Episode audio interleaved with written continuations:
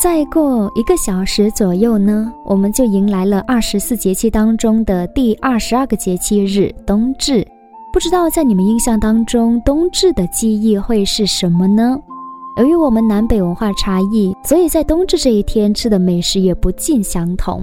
比如说，可能北方的朋友呢爱在冬至这一天吃饺子，可是我们南方人却习惯吃汤圆。当然，饺子的话呢，在前几天周日的时候呢，我已经自己包饺子吃了，对，所以提前吃了。然后明天的话呢，我想吃汤圆。当然，饺子跟汤圆其实远远不能够代表冬至，所以接下来我会跟你讲一下，在我的印象当中，冬至到底是什么。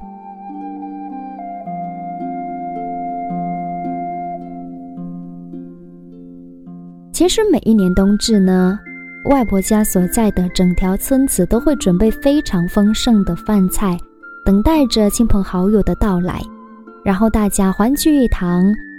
所以在这一天呢，我的爸爸妈妈也会是回外婆家去吃饭，而我们把它称之为是吃冬。那么这就是外婆家那边很多年很多年流传下来的一个传统的民俗，就好像是有一些地区过年会有年历一样。所以从小对于冬至，我的印象就是回外婆家吃冬。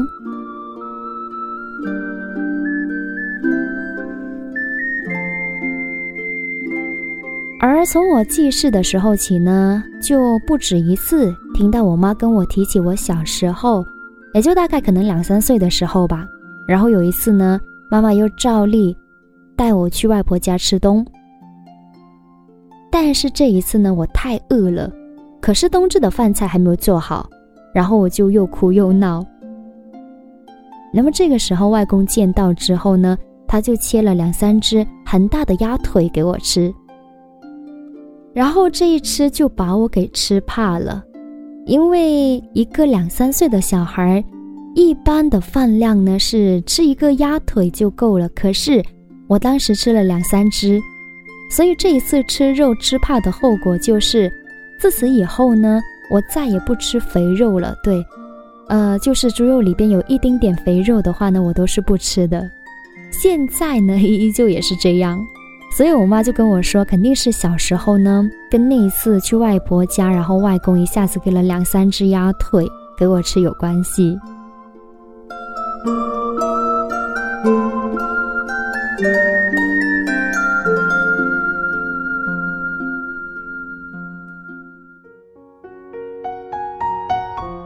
嗯，我好像是忘了有这样的一件事，因为那个时候太小了。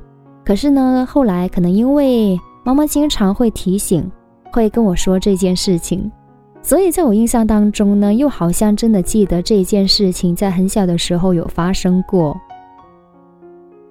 但是后来，当我就是啊去初中开始，呃学校离家比较远，开始住校的时候呢，就很少跟随父母回外婆家吃冬了。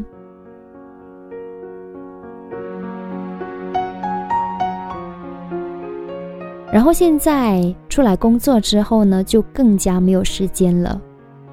而今天中午休息的时候呢，我表哥在微信里跟我说，明天来我家吃冬，然后我就秒回他，我真的没有时间呢。他说回家去看看父母嘛。啊，怎么讲呢？其实真的不是不想回，确实是因为，呃，现在是年底，然后会很忙，然后另外也就是。啊，家里离广州还真的是蛮远的，所以来回一次的话呢，搭车确实不方便，而且我不太爱搭汽车，因为汽车里边呢那股气味我其实很受不了。对，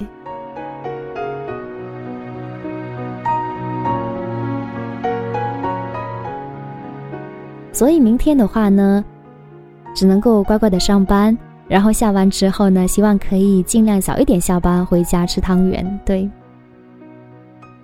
然后现在算一下的话呢，可能我真的有十五、十六年，可能大概有这么长的时间没有跟父母回外婆家吃冬了，所以我基本上都已经，嗯，可能我说不出到底在冬至的餐桌上会有哪一些必吃或者是必点的菜。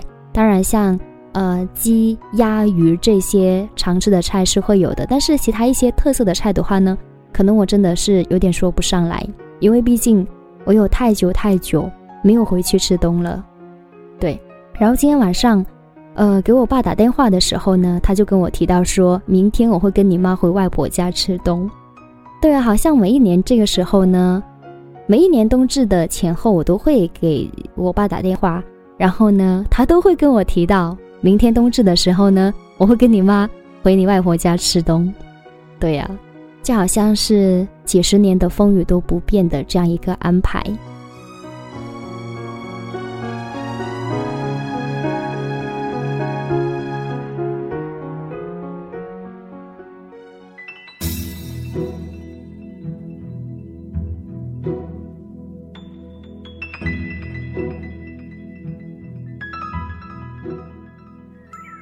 跟你们分享完我对冬至的一些记忆之后呢，其实也很想了解一下，就是在你们印象当中或者是记忆当中，冬至对你们而言有没有什么特别难忘的记忆呢？